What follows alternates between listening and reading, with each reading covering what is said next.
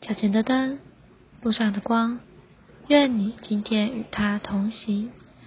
那坐在黑暗中的百姓看见了大光。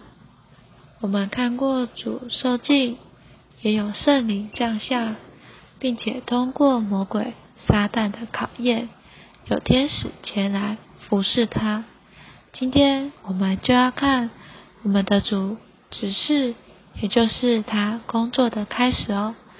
我们今天的进度是马太福音第四章十二到第十七节。第十二节，耶稣听见约翰下了街，就退到加利利去。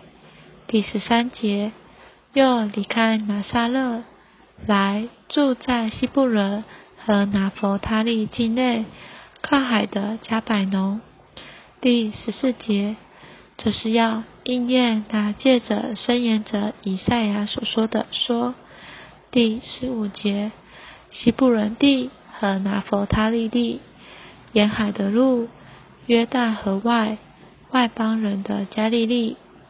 第十六节，那坐在黑暗中的百姓看见了大光，并且向那些坐在死亡的境遇。和阴影中的人，有光出现，照着他们。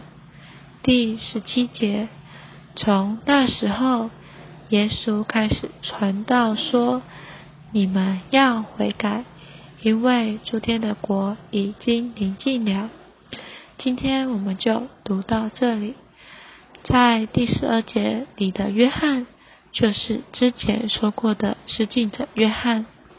虽然施浸者约翰在旷野，不在圣城的圣殿尽职，但仍在犹太地，离所谓圣的事物不远。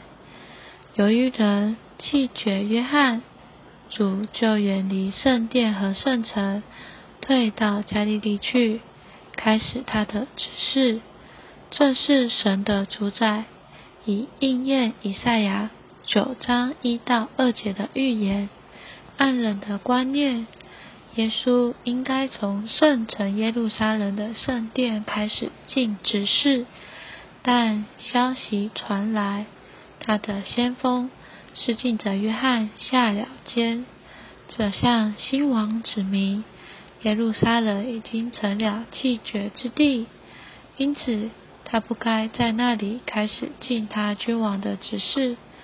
由于人弃绝约翰，主就远离圣殿与圣城，退到加利利去，开始他的指示。主是在加利利的海边开始他的指示。加利利是怎么样的地方呢？是犹太人和外邦人杂居之地，因此称为外邦人的加利利。为正统的犹太人所藐视，主耶稣却在这样一个被藐视的地方开始他的执事。在圣经里，加利利海有一个象征，就是指被撒旦所败坏的世界。主耶稣来到这被撒旦所败坏的世界，他成为照在黑暗中的大光。这应验了以赛亚九章一至二节的话：主为着诸天之国的指示，不是凭属地的全能，乃是凭属天的大光开始。这光就是基督自己，作为生命的光，照在死亡的阴影中。主的亮光，光照在死亡黑暗里的人。使他们得着生命的光。在第十七节，主说：“你们要悔改，因为诸天的国已经临近了。”不觉得这很耳熟吗？这是接续他的先锋施浸者约翰所传的，就是为诸天的国悔改。让我们有点祷告吧。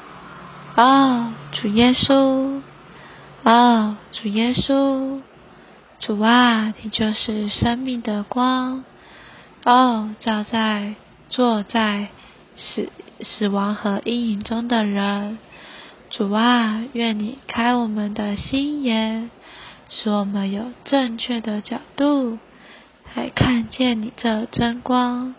阿门。愿神今天祝福你。